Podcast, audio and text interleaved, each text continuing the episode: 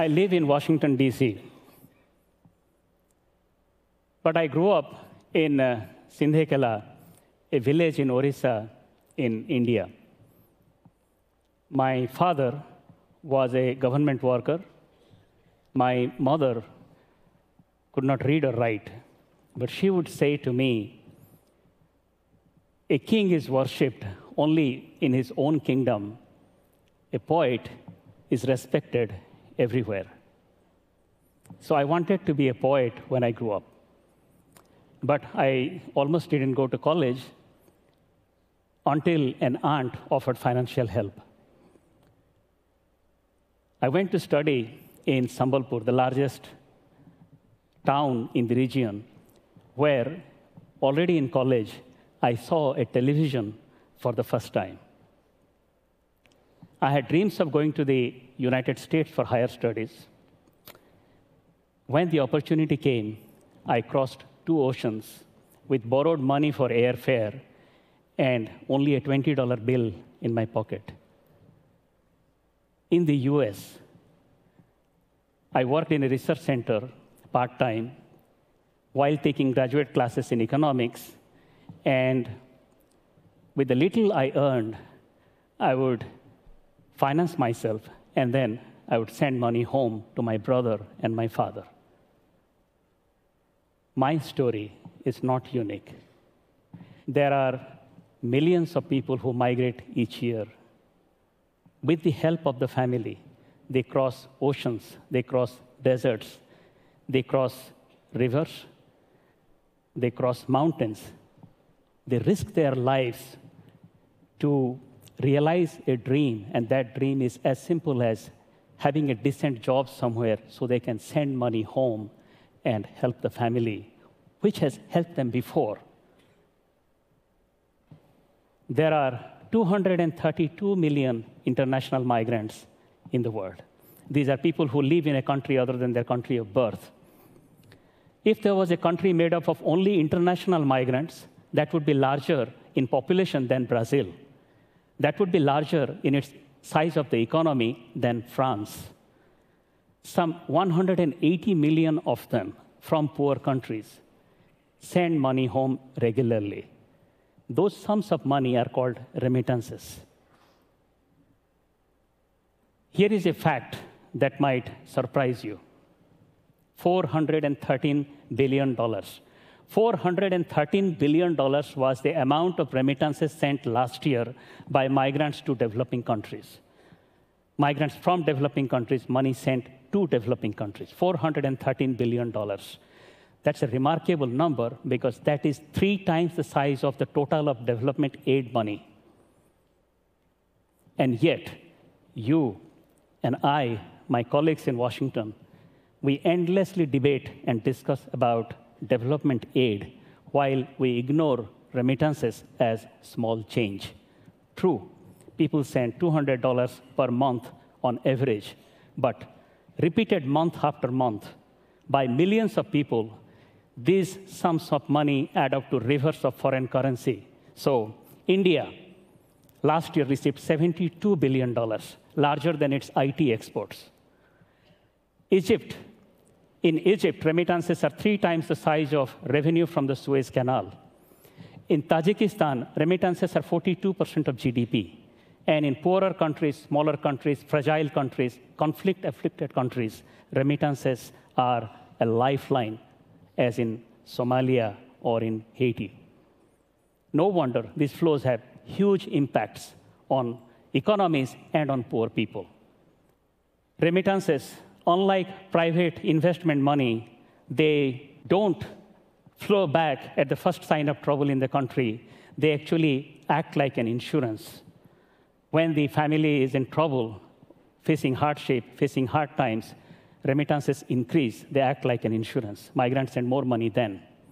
Unlike development aid money that must go through official agencies, through governments, remittances directly reach the poor, reach the family, and often with business advice.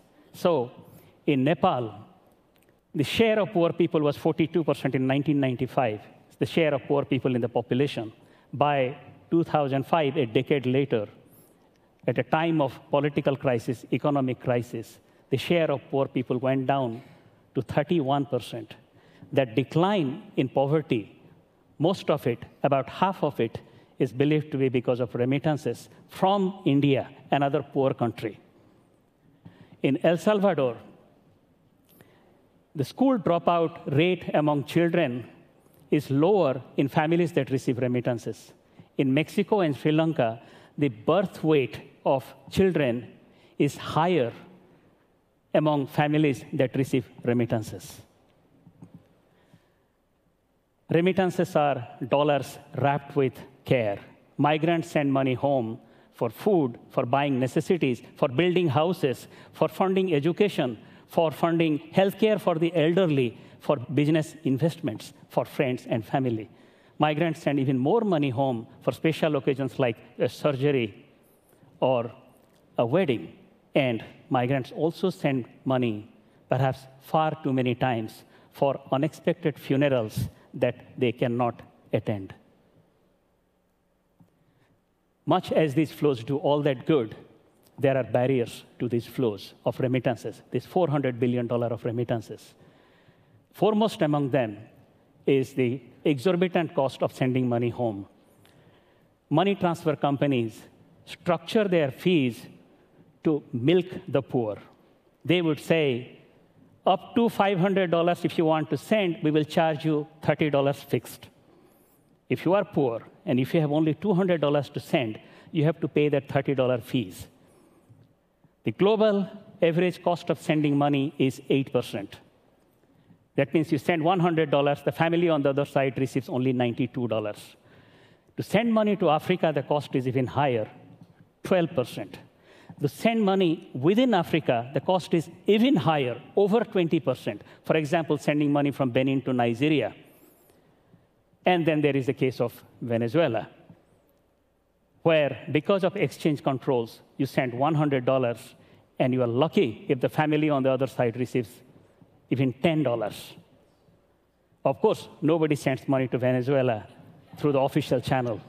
It all goes in suitcases. Wherever costs are high, money goes underground. And what is worse, many developing countries actually have a blanket ban on sending money out of the country. Many rich nations also have a blanket ban on sending money to specific countries. So, is it that there are no options, no better options, cheaper options to send money?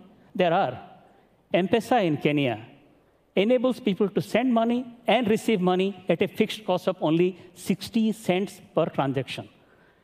US Fed started a program with Mexico to enable money service businesses to send money to Mexico for a fixed cost of only 67 cents per transaction.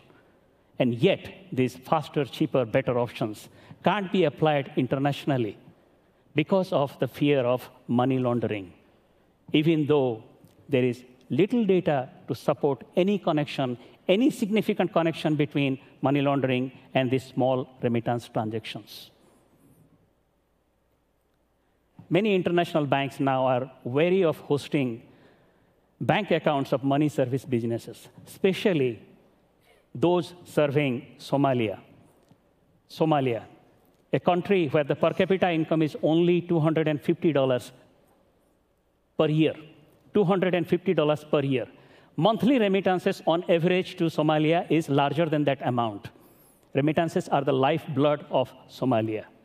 And yet, this is an example of the right hand giving a lot of aid, while the left hand is cutting the lifeblood to that economy through regulations. Then there is a case of poor people from villages like me. In the villages, the only place where you can get money is through the post office.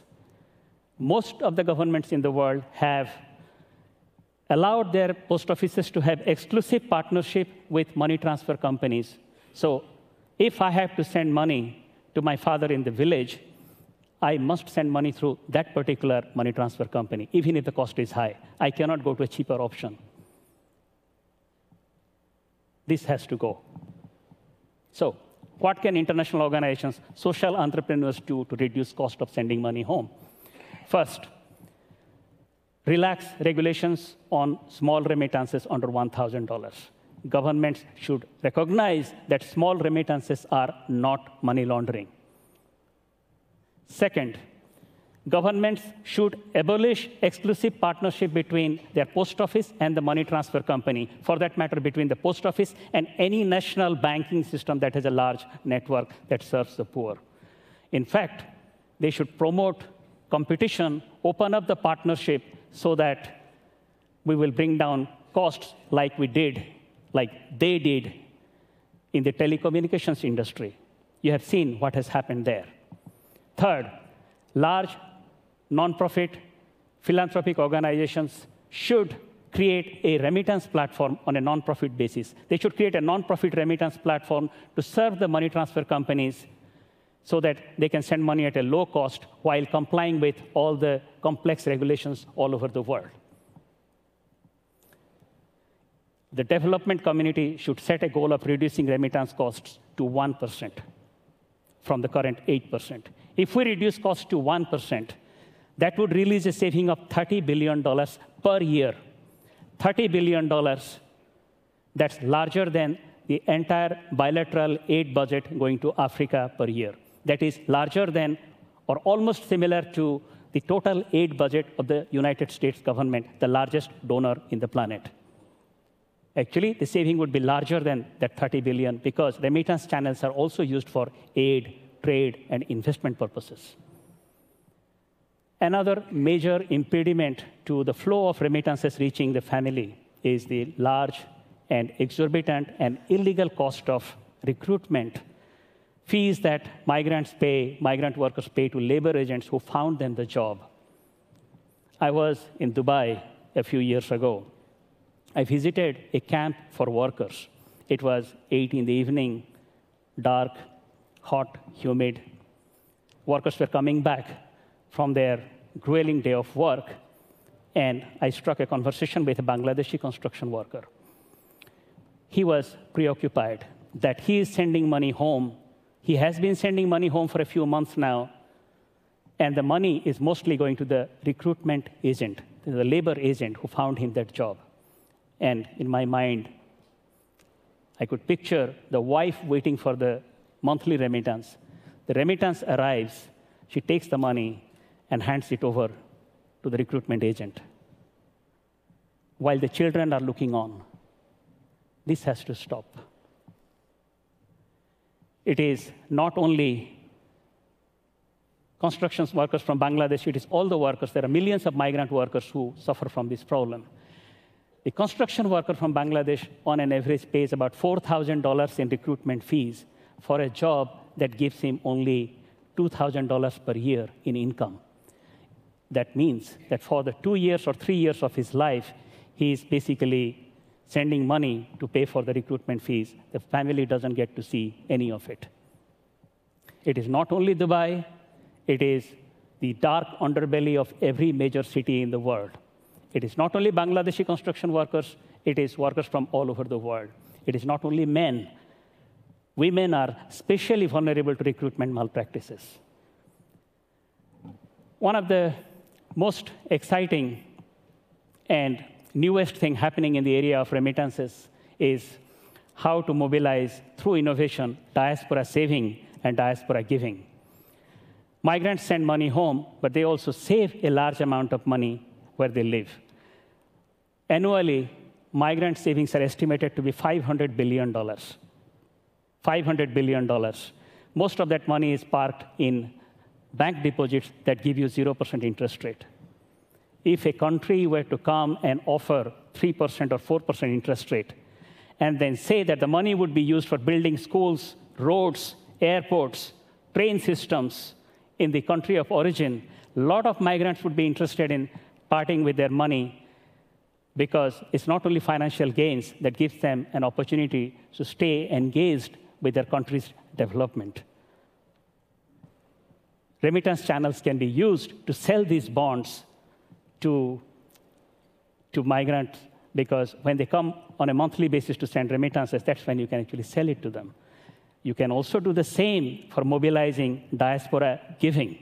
I would love to invest in a bullet train system in India.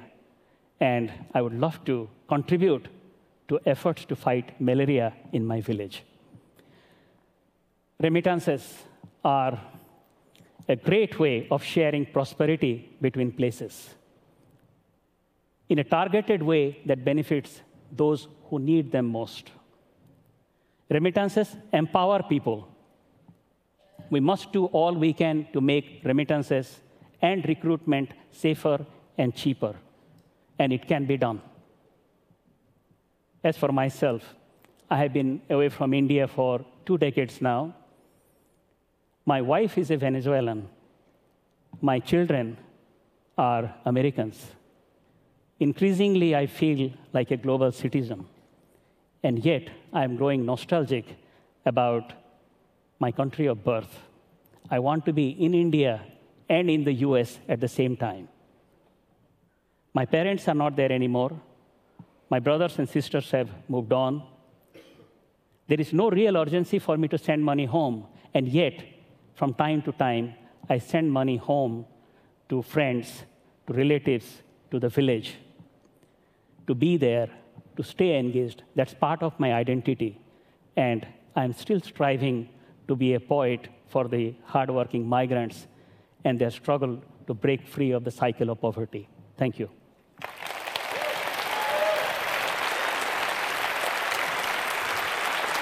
Thank you.